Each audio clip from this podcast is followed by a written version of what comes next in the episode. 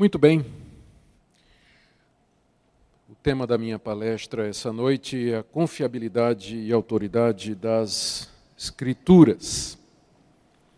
Esse é o tema que me foi dado e é um tema muito próximo ao meu coração. Com ele nós vamos nos ocupar nos próximos 40, 50 minutos. Eu quero começar dizendo que há vários ataques que têm sido feitos à Bíblia em nossos dias.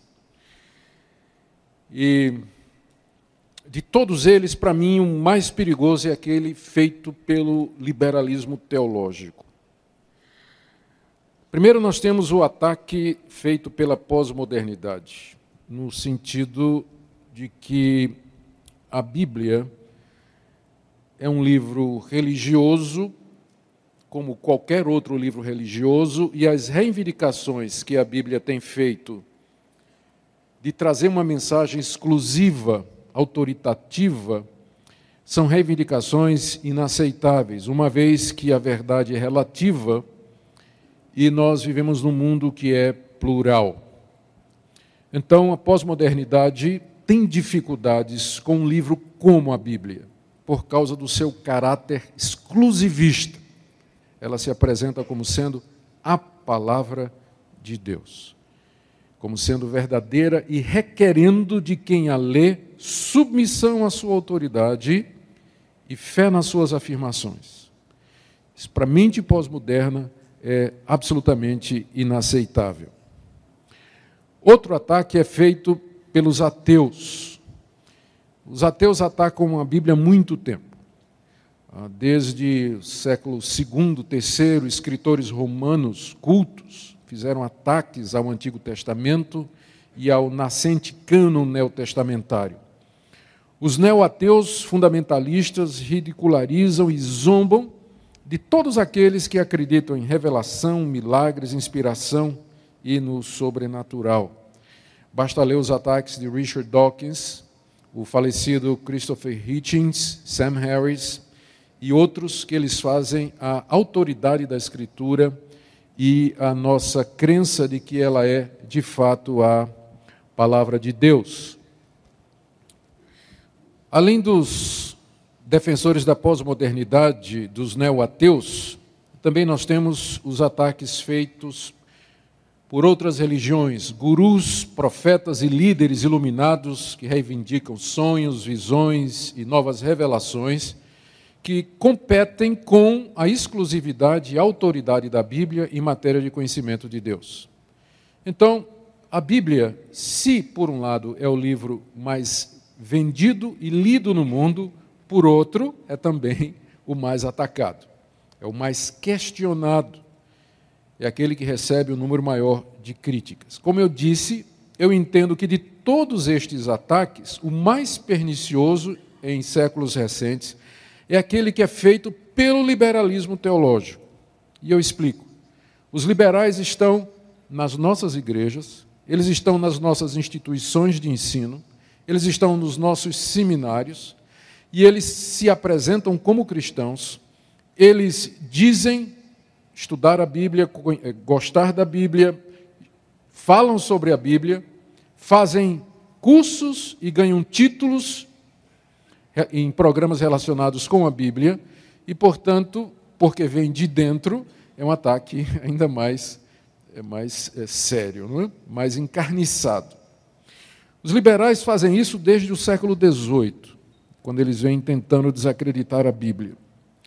A origem que geralmente se é, atribui ao início do ataque liberal na Escritura é a uma declaração de um teólogo alemão chamado Johann Solomon Semmler, do século XVIII, que fez uma distinção entre palavra de Deus e escritura. Ele disse que a fonte dos problemas em teologia era acreditar que palavra de Deus e escritura são a mesma coisa. Para ele são duas coisas diferentes. Palavra de Deus tem a ver com a revelação que Deus fez de si mesmo. Essa é infalível e inerrante. O registro dessa revelação, que é a Escritura, ela é falível, porque foi feita por homens, condicionados à sua cultura, limitados no seu conhecimento, ah, subjetivos. Então, o que nós temos, na verdade, é a Escritura, e dentro dela, lá perdida no meio, você tem a palavra de Deus. E o trabalho do crítico, do exegeta, é examinar esse livro e criticá-lo no sentido de procurar separar o que é palavra de Deus de palavra humana, ele chamou de cano normativo do cânon oficial, tem que separar os dois cânons, o normativo é a palavra de Deus. E o cânon oficial são os 66 livros. Nós temos que fazer a separação entre eles para achar a palavra de Deus dentro da Escritura. Então, esse foi o programa começado por Salomão John eh, Johann Solomon Semler no século XVIII. E há quem diga que o método crítico é neutro, né? Ele começa, na verdade, é cientificamente neutro, quando na verdade ele começa com uma proposição teológica, fazendo a separação entre palavra de Deus e escritura. Não tem nada de neutro. Não tem nada de neutro. A partir daí, então, a escritura é vista como sendo a elaboração ou registro da fé de Israel e dos primeiros cristãos. E é, portanto, um livro que deveria ser lido como todos os demais livros e devia se sujeitar à crítica que é elaborada ou feita é, acima, em cima de qualquer outro livro é, humano. Como resultado, eles passaram a afirmar o seguinte sobre a Bíblia. Primeiro, a Bíblia não pode ser identificada como palavra de Deus absoluta, infalível, confiável e autoritativa para todas as épocas e todos os povos. O seu lado humano a condiciona as culturas nas quais os seus livros foram produzidos. Então, não se pode querer que um livro de dois mil anos de idade fale normativamente em uma cultura, em uma sociedade que tem questões diferentes, assuntos diferentes, uma cosmovisão diferente.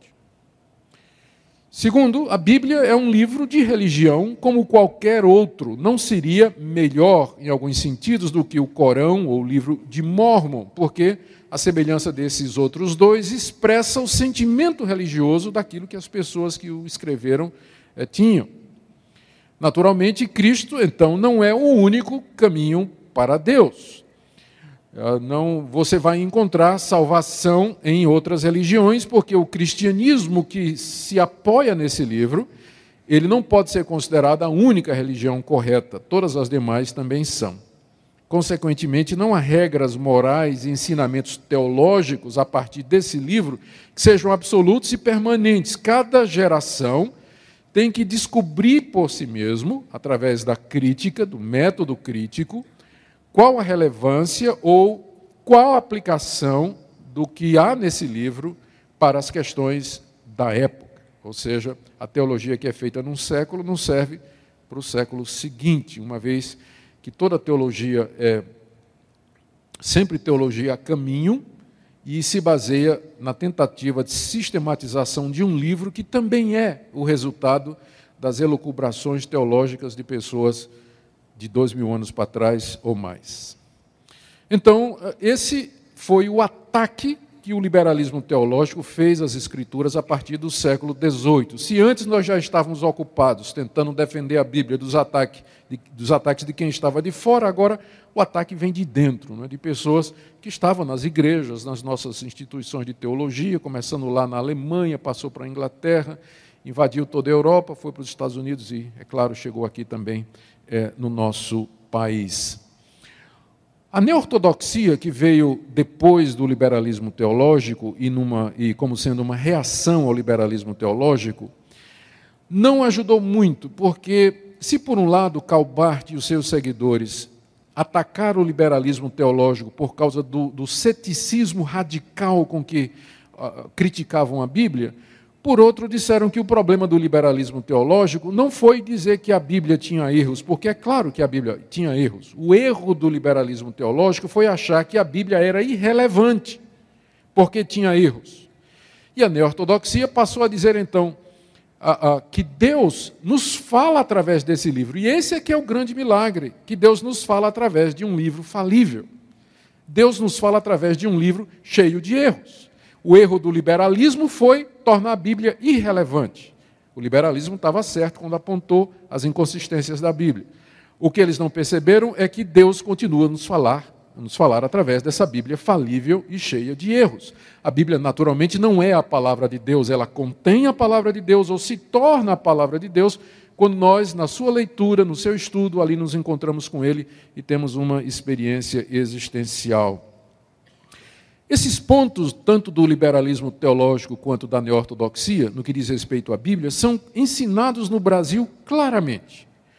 Nos cursos de ciências da religião, nos cursos de teologia em universidades públicas e particulares, nos seminários de denominações históricas, não é de admirar que nós vemos surgindo no nosso país uma geração de pastores que não confiam na Escritura e não querem se submeter à sua autoridade, porque isso é minado nessas instituições de ensino, onde o liberalismo teológico e a neortodoxia têm encontrado espaço, têm encontrado lugar.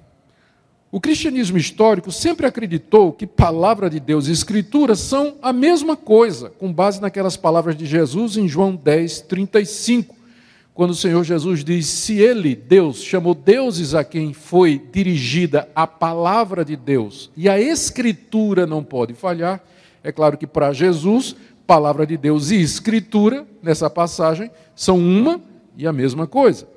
Então, para o cristianismo histórico, essa distinção é absurda. E quem acredita que palavra de Deus e escritura é a mesma coisa, geralmente é chamado de fundamentalista.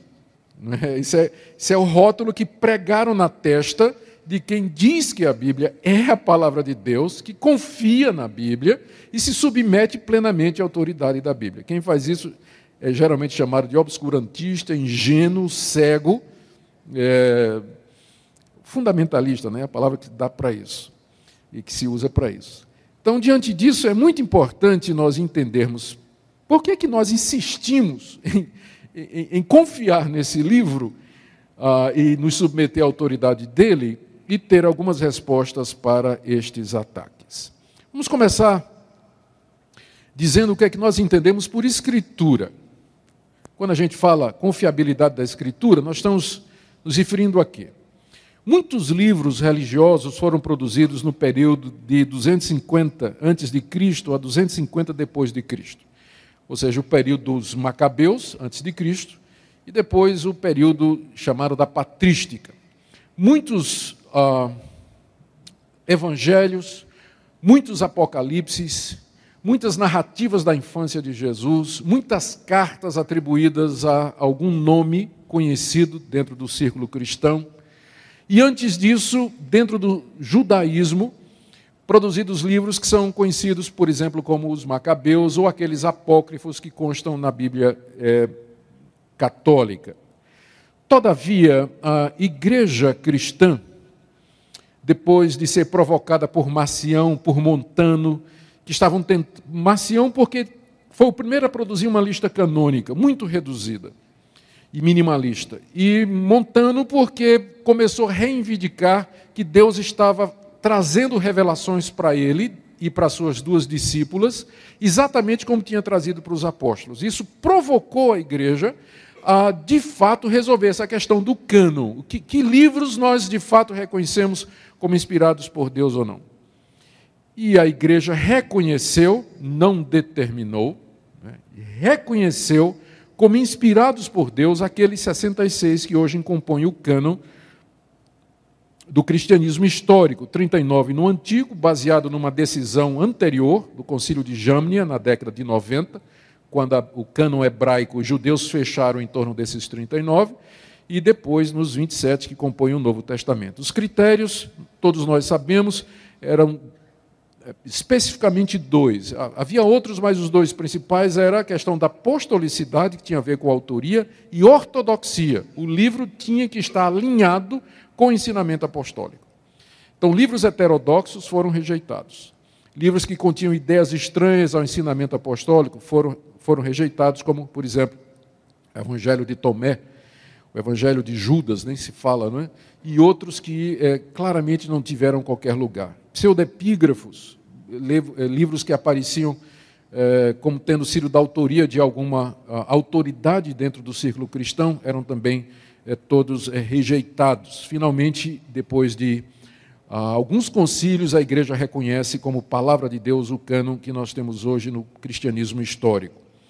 Esses 66 livros, então, foram reconhecidos como escritura, como palavra de Deus, infalível, confiável e autoritativa. É isso que nós queremos dizer quando nos referimos à Escritura. Não se nega o valor dos apócrifos, desses evangelhos uh, espúrios que estão por aí, porque lendo nós podemos recobrar ou recuperar o que é que se pensava naquela época, né, o chamado cristianismo marginal. O que é que o cristianismo heterodoxo confiava, ou pensava, ou, ou, ou acreditava naquela época.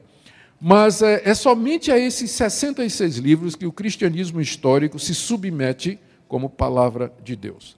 Esse conceito, todavia, de escritura canônica, ela, a autoridade dela vai se perder ao longo da Idade Média, pelo surgimento do magistério católico, encabeçado por um papa considerado infalível e que aceita a revelação progressiva.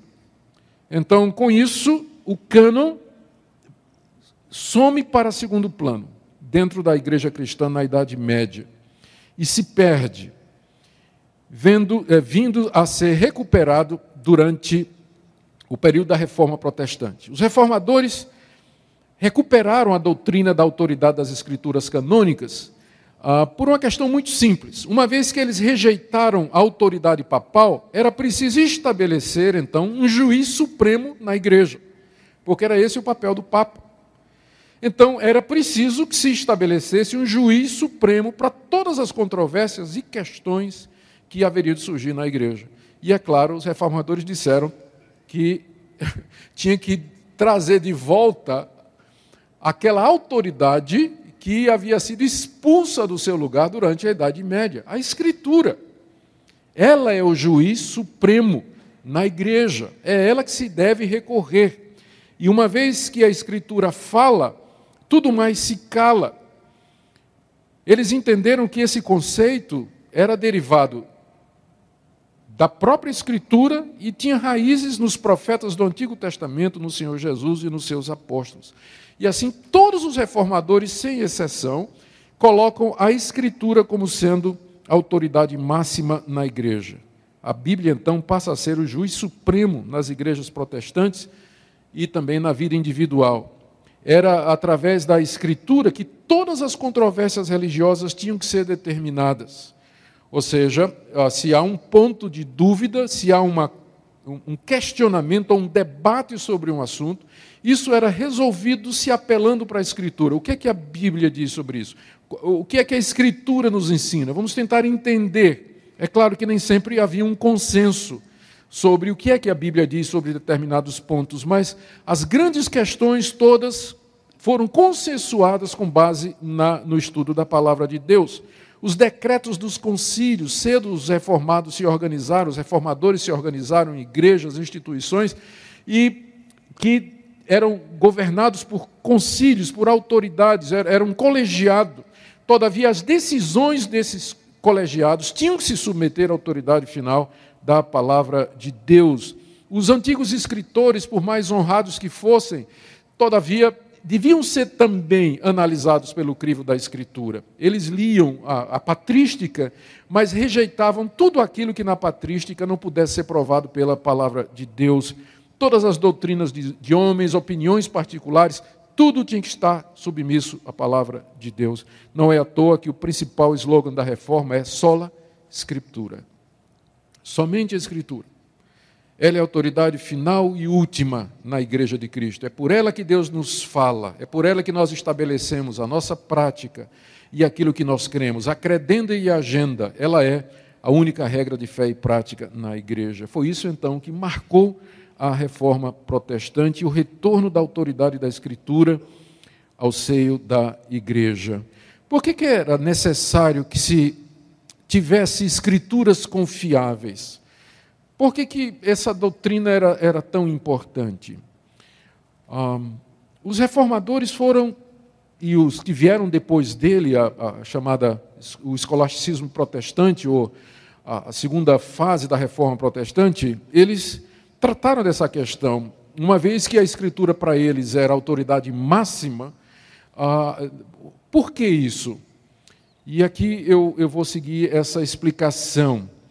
Primeiro, havia a questão da revelação de Deus na natureza, que não era negada por ninguém, uma vez que Romanos 1 é muito claro, de que Deus, ou que se pode conhecer de Deus, claramente se vê por meio das coisas que foram criadas. Porém, eles entenderam desde cedo que essa revelação, embora suficiente para deixar os homens inexcusáveis diante de Deus, como Paulo diz, era insuficiente para trazer o conhecimento salvador de Deus. E que, portanto, era necessário que houvesse uma outra revelação superior e eficaz. Eles também falaram da revelação na consciência. Calvino começa as suas institutas no capítulo 1, falando desse conhecimento de Deus que é inato a cada homem e que ele liga à imagem de Deus que está no homem e que é suficiente para mostrar que existe o certo e o errado, como Paulo diz em Romanos 2, que Deus gravou no coração do homem a sua lei. E mesmo aqueles que não conhecem a lei escrita de Deus têm uma consciência que se acusa e se defende e com isso eles mostram a norma da lei gravada no seu coração. Mas a revelação na natureza e na consciência, elas são insuficientes para dar ao homem o conhecimento salvador de Deus. Por isso foi servido a Deus revelar-se de maneira escrita, declarar sua vontade ao seu povo e fazer com que essa vontade fosse registrada através de homens que ele escolheu ao longo de dois milênios e os inspirou com o objetivo de melhor preservar a verdade, melhor propagar essa verdade, dar à igreja uma segurança e um conforto contra a corrupção da carne e a malícia de Satanás e do mundo.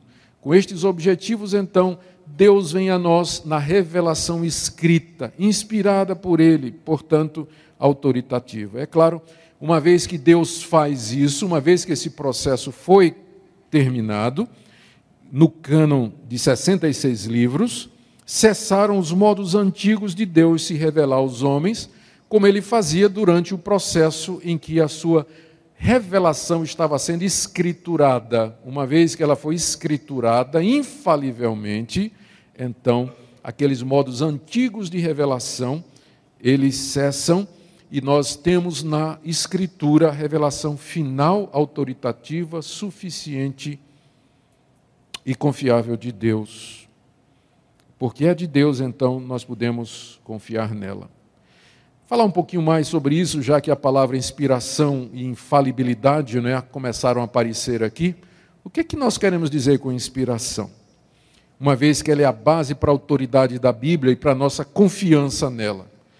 O que nós queremos dizer é que o Espírito de Deus supervisionou aquele processo de escrituração da revelação de tal maneira que tudo o que os autores humanos escreveram é verdadeiro. Isso se estende inclusive à escolha de palavras. Ou colocando de outra maneira, os autores humanos foram preservados de registrar informações e conceitos errados, geográficos, históricos, morais ou espirituais, até porque nós não podemos separar as duas coisas. Alguns dizem assim: não, a Bíblia não tem erro espiritual e teológico, mas ela pode ter erro histórico. Tomemos, por exemplo, a ressurreição de Jesus. Ali você tem um evento histórico de natureza teológica.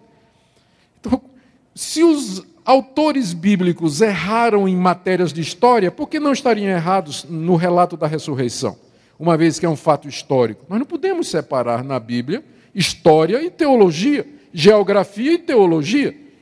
Então é uma falácia essa posição intermediária de que tem erros ah, ah, geográficos na Bíblia, históricos na Bíblia, mas não tem erro teológico, não tem erro doutrinário, moral, porque na Escritura essas coisas se confundem. E, portanto, porque nós entendemos que Deus supervisionou esse processo, o resultado final, que é a Escritura canônica, é a própria palavra de Deus, confiável infalível, eu vou usar o termo inerrante aqui, vou falar um pouquinho sobre ele, e, portanto, autoritativa na, dentro da igreja. Quando nós falamos de inspiração, é claro, nós precisamos dizer imediatamente que não estamos falando aqui de ditado. Embora algumas partes da Bíblia foram ditadas, por exemplo, os Dez Mandamentos. O que nós queremos dizer é que Deus se valeu das personalidades, do conhecimento, ele não suprimiu o estilo de cada autor, mas é aí que está a maravilha. De tal maneira Deus agiu que estes homens falíveis, fracos e limitados, ao terminarem o produto final, ao chegarem ao final do seu trabalho, poderiam dizer que ali estava a verdadeira e confiável palavra de Deus. Eu falei do termo inerrância aqui. Ah, o termo inerrância ele entra no vocabulário somente depois do início da disputa liberalismo e fundamentalismo na década de 20 da, do século passado nos Estados Unidos.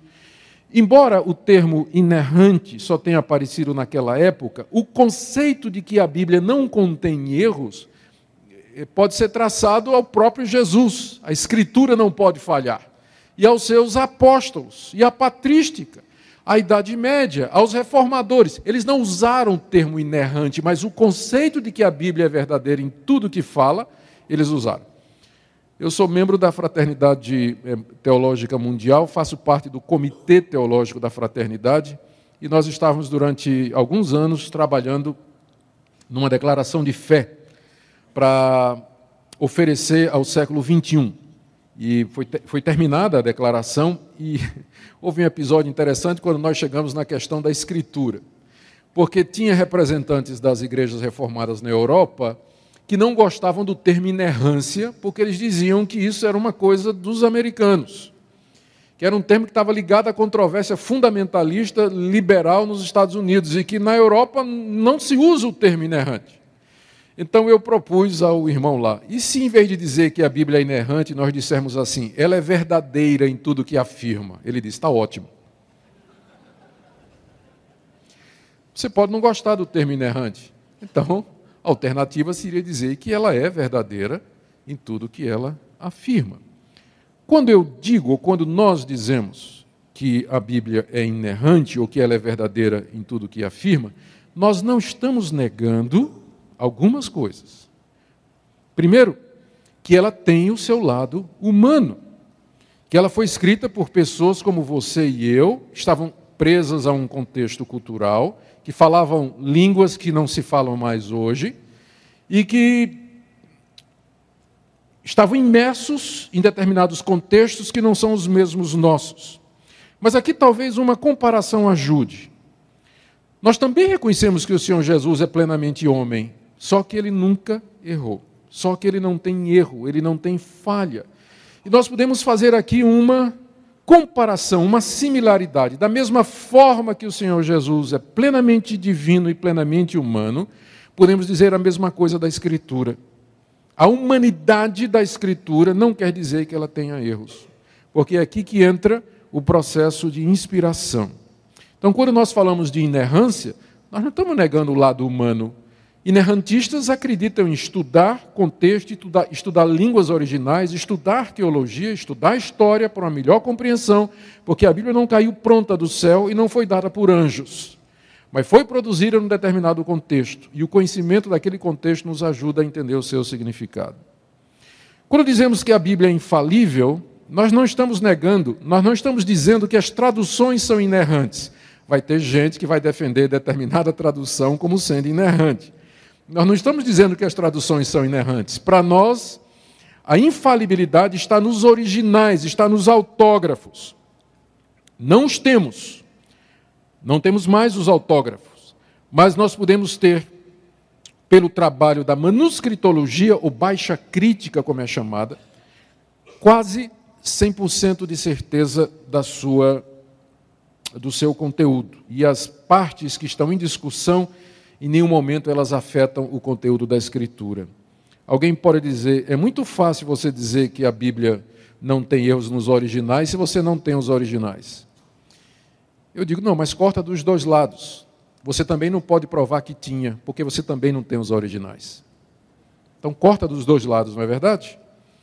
Então, às vezes, eles vêm dizendo, é muito fácil se afirmar a inerrância de uma Bíblia nos originais e você não, não tem os originais. Né? E a resposta que você pode dar é essa, mas também você não pode provar que tinha erros, porque você também não tem os originais. Por isso que a questão não pode se resolver a esse nível. Então, quando a gente fala que a Bíblia é infalível, nós não estamos negando que as traduções são inerrantes, porque nós reconhecemos que a infalibilidade, a inspiração se resume a, aos originais, dos quais nós temos é, a recuperação quase plena por meio desse trabalho chamado de baixa crítica ou manuscritologia. Também nós não estamos negando que existem cópias contendo variantes e redações diferentes. Nós temos mais de 5 mil manuscritos da Bíblia. E há variantes, há variações. Porém, quem estuda o assunto sabe que são em questões pequenas. E as partes, como por exemplo, numa, manuscrito tem Jesus Cristo, no outro tem Cristo Jesus. Ah, no manuscrito tem um, um, um verbo, em outro manuscrito tem um sinônimo daquele verbo. Às vezes é claro que o escriba que copiou cometeu um erro de escuta, ou um erro de. É, ele copiou uma linha distraiu-se, copiou a mesma linha de novo. Ou então omitiu uma linha inteira, que não está no manuscrito que ele copiou, mas está no que o vizinho dele copiou. Então, todo mundo. São, são esse tipo de variações. As variações maiores, como o final de Marcos 16, ou a parábola, ou a história da mulher apanhada em adultério de João 8, ou a Coma e o Aneus, em 1 de João 5, que fala da Trindade, ainda que não estão nos originais, vamos supor, ainda que não estivesse a controvérsia, em nada afetariam qualquer das doutrinas principais do Novo Testamento. Nada. Então, às vezes, isso é só. É, são, são, ataques que são feitos, ah, mas sem muita consistência. Qualquer estudo mais sério da questão da manuscritologia verá que isso não, não é de fato nenhum empecilho a nossa crença na infalibilidade da Escritura. Quando a gente diz que a Bíblia é infalível e inerrante, nós não estamos dizendo que tudo que ela se expressa numa linguagem científica. Quando a Bíblia se pronuncia sobre fenômenos naturais, ela não usa a linguagem convencional da ciência de hoje. Ela usa a linguagem do observador, ela, ela usa a linguagem do ponto de vista daqui da terra, quando, por exemplo, ela diz que o sol nasce numa extremidade do céu, percorre toda a sua extensão e se põe no outro. É claro que se você for submeter esse tipo de linguagem ao cânone científico, você vai dizer a Bíblia tem a visão é, geocêntrica, ou seja, que a, a Terra está firme e quem se move é o Sol, que é uma visão ultrapassada de universo. Está aí um erro científico. Mas isso é desonesto, porque todo mundo sabe que ainda hoje as pessoas dizem o Sol nasceu e o Sol se pôs. É a linguagem do observador. Para quem está na Terra, o Sol nasce, percorre e se põe. E essa é a linguagem bíblica. Ah, mas lá no livro é, de Levítico está colocado o morcego como ave quando diz assim: Não comerás das seguintes aves. Aí vem: Não coma do falcão, não coma a águia, não coma urubu, ainda bem, né? Não coma o corvo, não coma isso. E não comerás o morcego. Todo mundo sabe que morcego não é ave. Diz, não, isso é taxonomia moderna. Isso é uma convenção moderna de dizer que morcego não é ave, que resolveu se é, é, é, enquadrá-lo como sendo um mamífero. Mas para o hebreu, tudo que tivesse asa e voava era ave. A Bíblia está falando na taxonomia da sua época. Você não pode querer submeter é, é, é a visão bíblica às convenções da ciência moderna. Amanhã vão descobrir, vão, vão reclassificar o morcego como ave de novo, sei lá. Essas coisas mudam tanto. Então, é esse tipo de erro né, que é, às vezes, levantado contra a, a Escritura. Né? E nós não temos problema em admitir que ela não é um livro em linguagem é, científica. Também, quando a gente diz que a Bíblia não é inerrante, nós não estamos dizendo que não existem aparentes contradições. No relato dos três evangelhos, a cura do cego em Jericó, um evangelho diz que Jesus curou um cego na entrada, outro evangelho diz que ele curou dois cegos na entrada, e outro evangelho diz que ele curou um cego na saída. Então, olha aí, tem contradição na Bíblia. Por que necessariamente uma contradição? Uma explicação. Eram dois cegos, um falava mais do que o outro. Jesus entrou na cidade e começaram a gritar. Jesus atravessou a cidade e curou no, na saída. Então, cada evangelista narra de uma perspectiva. Qual é o problema? A arqueologia acaba de descobrir, descobriu há um tempo atrás, que tinha duas cidades chamadas Jericó, ligadas por uma estrada. A saída de uma era a entrada da outra. Por quê? Então, não estou dizendo que não há, quando a gente diz que a Bíblia não é inerrante, não, não, não estamos dizendo que não há contradições, mas só que para nós essas contradições elas são aparentes. Com um pouco de boa vontade, a gente pode achar uma solução. E se não achar uma solução, eu prefiro dizer, eu não sei a resposta. Mas, mas vamos esperar. Uma hora dessa aparece uma descoberta arqueológica que nos ajuda a elucidar a situação como por exemplo a descoberta de Jericó antiga, é que durante muito tempo se achava que era a conversa da Bíblia. Quando falava a história de Josué, o relato lá de, de, de, Josué, a derrubada dos muros de Jericó, durante muitos anos, séculos, se pensava que aquilo era. que ninguém sabia dessa cidade, até que finalmente a arqueologia desenterrou Jericó. Então, de repente, a arqueologia está aí para nos ajudar a resolver alguns problemas que é, pode ser que no momento nós não tenhamos uma, uma resposta. Também quando a gente diz que a Bíblia é infalível e inerrante, nós não estamos dizendo que todas as informações ah, numéricas ou de medidas da Bíblia elas são precisas. Às vezes, os autores bíblicos fazem menções vagas e imprecisas sobre números e medidas. Eles arredondam. Mas há uma diferença entre imprecisão e erro. Se eu disser assim, eu moro a vários quilômetros do meu trabalho, essa não é uma afirmação falsa ela apenas imprecisa, mas ela não é falsa, ela não é errada. Eu, de fato, moro a vários quilômetros da minha, é, é, do, do, meu ponto de trabalho.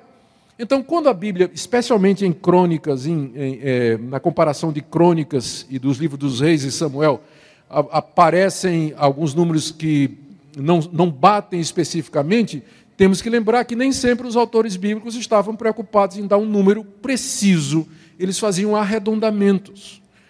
Como nós fazemos até o dia de hoje, isso não pode ser considerado erro, que às vezes as pessoas vêm para cima de nós com isso aí. Quando a gente diz que ela é infalível e inerrante, nós não estamos dizendo que a gente entende tudo. Porque há passagens difíceis de entender na Bíblia. Nós não compreendemos plenamente tudo o que ela diz, embora sua mensagem central seja clara. Seja clara e possa ser compreendida por todos. E por último, nós não estamos negando a necessidade do estudo. Aqui nós seguimos o lema de João Calvino, orare et labutare, porque a Bíblia é humana, nós precisamos labutar, estudar, ralar, estudar arqueologia, história, línguas originais, gramática, e porque ela é divina, nós precisamos orar para que Deus nos ilumine e mostre o seu significado para nós. Então, é isso que nós queremos dizer por inspiração e é isso que nós não queremos dizer por inerrância. E, é claro, para defender estas coisas através dos séculos, os cristãos têm usado muitos argumentos. Ao longo da sua história, eles sempre foram chamados a defender a sua confiança nesses 66 livros canônicos que consideramos como palavra de Deus. Os argumentos geralmente usados para defender a autoridade da Escritura, sua infalibilidade e, portanto, o fato de que podemos confiar nesses livros e nos submeter a eles, são estes aqui. E aqui, naturalmente, não é uma lista exaustiva, mas argumentos que vêm sendo usados pelos cristãos para defender a autoridade da Escritura. As próprias reivindicações que nós encontramos nos autores, tanto do Antigo quanto do Novo Testamento, de que eles estavam estudando, estavam escrevendo a própria palavra de Deus. Eles disseram: Deus está falando conosco. Estes homens não eram loucos, eles não eram mentalmente perturbados, eles não lideraram movimentos cismáticos, eram homens sérios, de reputação que estavam inseridos nas suas próprias comunidades e que às vezes sofreram por causa destas coisas. Nós não estamos aqui lidando com palavra de gente desequilibrada, disfuncional, separada de uma comunidade, isolados, mas de pessoas absolutamente normais que não pediram por isso. Alguns deles até reclamam que eram boiadeiro, era vaqueiro. E um dia se viu profeta. Não estavam atrás, não queriam, não tinham o menor interesse. Outros fugiram e só depois de passar um tempo na barriga de um peixe é que resolveram escrever. Então, é esse tipo de gente que diz: Deus falou comigo. Gente que estava disposta a morrer pelo que viu, como os autores do Novo Testamento eventualmente morreram. por afirmarem a ressurreição de Jesus Cristo. Então, primeiro, a, a, o tipo de gente que escreveu a Bíblia. Segundo, o testemunho que o próprio Jesus Cristo dá das Escrituras. As reivindicações que Cristo fez exigem de nós uma decisão. Ou nós acreditamos nelas e, portanto, o consideramos como filho de Deus, o Messias que havia de vir ao mundo, ou, no, ou nós o rejeitamos e o consideramos um louco, um megalomaníaco, que fazia muito de si mesmo quando na verdade não era nada. Esse Cristo constantemente chancelava o que as escrituras do Antigo Testamento diziam. E baseado no testemunho dele, nós afirmamos a mesma coisa. A ciência, por vezes, demonstra ou, ou, ou, vem comprovar o que a Escritura diz, de que esse mundo é criado por um Deus de ordem, um Deus que tem uma mente lógica, um Deus organizado e variado. Todos nós sabemos que a ciência usa como ferramentas as leis da eh, causalidade, a lei da lógica e o princípio da uniformidade. E basta que. E todas estas coisas estão presentes na natureza. E todas elas refletem aquilo que a Bíblia diz. Que é assim porque foi um Deus lógico, um Deus de ordem, um Deus que tem princípios, um Deus que é organizado, que é rico e que é sábio, que criou o universo. É muito difícil imaginar que estas coisas vieram todas eh, de outra fonte que não desse Deus. Mas sobre isso eu tenho certeza que aqui no Congresso vocês já ouviram bastante. As evidências da arqueologia. Constantemente a arqueologia está descobrindo provas da autenticidade do relato bíblico. O caso mais famoso é um scholar é, inglês chamado C. Ramsay, Bernard Ramsay, que ele era um ateu, era um agnóstico, ele resolveu provar que o livro de Atos era um livro que foi produzido no século II por alguém que era completamente desinformado da arqueologia, da, da, da geografia, da história da Palestina e do Antigo Oriente ao redor da bacia do Mediterrâneo. Então, esse homem, durante anos, empreendeu viagens às localidades, estudando e comparando com o livro de Atos. Esse homem se converteu, mudou de ideia. E ele escreve um trabalho, na verdade, atestando a seriedade, a historicidade, a veracidade do relato que nós, dos relatos que nós encontramos no livro de Atos. Quem quer que escreveu o livro de Atos, ele diz, era alguém plantado no primeiro século, que conhecia muito bem os locais que ele descreve por onde passou. Conhecia a navegação, sabia dos portos, sabia de todas as coisas. Lê o livro dele sobre Atos e você vai ver como, ah, pelos estudos que ele fez, analisando a evidência arqueológica, então ele vem, ele mudou de ideia a respeito do livro de Atos. Outra evidência é o conteúdo da Escritura. Que outro livro trata disso? Quem nós somos? De onde viemos? Para que existimos? A vida depois da morte? Quem é Deus? como posso me relacionar com ele, como resolvo o problema da culpa, e a eficácia dessas doutrinas e dessas ideias em milhões de vidas transformadas através da história. A harmonia de suas partes, o alvo dela que é dar a Deus toda a glória. A Bíblia não tem uma visão rósea do ser humano. Não, ao contrário, o quadro que a Bíblia pinta do ser humano é negativo, no sentido de que é, é uma raça perdida, é uma raça rebelde, teimosa, cega, é, que virou os olhos para Deus ah, em rebelião contra Ele. Se pessoas, se a Bíblia fosse um livro humano, vamos dizer assim, que pretendesse criar uma religião humana, dificilmente viria com um apelo desse tipo. Não é? é só você ver as religiões nova era, as religiões novas, modernas, elas têm uma visão rósea do ser humano. Elas falam bem do ser humano, adulam o ego humano. Não a Bíblia. A Bíblia nos coloca rasteirinhos, é? nos nivela por baixo, a todos nós, acaba com o nosso orgulho. Dificilmente um livro desse teria sido produzido pela humanidade. As profecias cumpridas, a preservação em meio aos ataques. Como esse livro tem sido atacado? Ironia do destino. Voltaire, enciclopedista francês, ateu, declarou que em uma década a Bíblia estaria esquecida quando surgiu o Iluminismo e a Revolução Francesa. Ele morreu e a Sociedade Bíblica comprou a casa dele, né, onde publicou e distribuiu Bíblias. Ironia da história, né? É famosa essa história, essa pegada aí do que, é que aconteceu com Voltaire, né? uma sociedade bíblica na casa dele. É, espero que ele esteja vendo onde ele está. Todavia, toda essa argumentação aí, elas só serão persuasivas e convincentes se o Espírito de Deus iluminar o coração.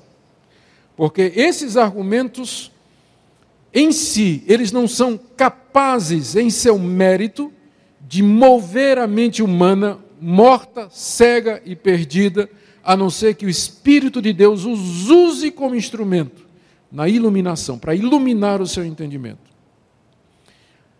Daí a autoridade da Escritura não depende do testemunho de qualquer homem ou igreja, mas do próprio Deus que nos fala através dela. Esse é o ponto maior da autoridade da Escritura. A Bíblia se auto-evidencia, ela se auto-autentica. Ela fala, e ela não precisa do seu testemunho ou do meu, embora é nossa tarefa argumentar. Mas no final nós sabemos que a sua autoridade maior vem de Deus. Eu, caminhando para o fim, eu vou falar uma coisa aqui que não tem muito a ver com o meu tema, mas eu acho que decorre dele. Se nós vemos a Bíblia como palavra de Deus, confiamos nela e nos submetemos a ela, essa visão que nós temos da Escritura conduz logicamente a um método de interpretação que se coaduna com a natureza da Escritura.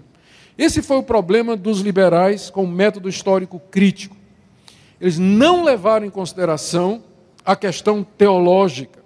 E o resultado é que, depois de 250 anos de uso, o método histórico crítico fez um verdadeiro desmanche no cano, destruiu a confiança de muita gente na Escritura e não colocou absolutamente nada no lugar. Não é à toa que Calbart e a nova ortodoxia ficou revoltada com a radicalidade do ceticismo deles, embora não tenha avançado muita coisa. Eu creio que os seguintes princípios de interpretação são logicamente derivados dessa visão que nós temos da Escritura. Primeiro, que a melhor intérprete da Escritura é ela mesma. Passagens que são complicadas num lugar são claras em outro.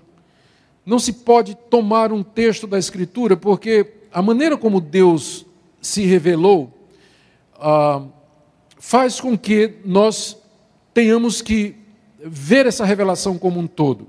Deus não se revelou sistematicamente por temas mas ele foi revelando uma verdade progressivamente através dos anos, em locais diferentes e através de gêneros literários diferentes. Então, é, é um engano tentar provar um ponto ou, ou estabelecer um ponto com base em uma única passagem da Escritura, sem que se examine todas as demais, onde o mesmo assunto é direta ou indiretamente tratado. Então, é, isso levou os reformadores, além de dizer só a Escritura, dizer também tota a Escritura, a Escritura toda, ela tem que ser levada em consideração. Então, a Escritura é a sua melhor intérprete. Se nós cremos que ela foi produzida por homens inspirados por Deus, que se valeram do que foi escrito antes, e não é difícil provar isso, os autores do Novo Testamento se valeram do Antigo. Então, nós não podemos entender o novo sem o antigo. E também não podemos entender o antigo sem a luz que o novo lança sobre ele. Então, essa harmonia da Escritura, decorrente do fato de que ela foi, que ela tem um autor único, que é o Espírito Santo, faz com que a chave para a sua interpretação esteja nessa regra simples: a Escritura se interpreta com a Escritura. Outra é a questão da harmonização. São 66 livros, escritos por pessoas diferentes, em épocas diferentes, em contextos diferentes, em línguas diferentes, tratando de assuntos diferentes. Quando nós encontramos aparentes contradições, o caminho que nos é imposto, o pressuposto da inspiração da Bíblia, nos leva ao método da harmonização. Voltando ao caso do cego de Jericó, ou os cegos de Jericó. Uma pessoa que não acredita na autoridade da Escritura, na sua inspiração e na sua infalibilidade, não vai ter problema em resolver a questão da contradição dos três evangélicos. Um deles está errado, ou dois deles estão errados, ou os três estão errados, ou as fontes nas quais eles se basearam estão todas equivocadas. Todavia, para quem crê na Escritura, como palavra de Deus, essa solução não atende. Ele vai buscar invariavelmente uma resposta que harmonize. Ele vai lutar com o texto, estudar o texto, para ver de que maneira ele poderá harmonizar os relatos. Se Deus é o autor da Escritura e ele quis nos falar, nós entendemos que a Bíblia, que as passagens da Bíblia, elas têm um sentido único que seria o sentido natural e óbvio da leitura do texto.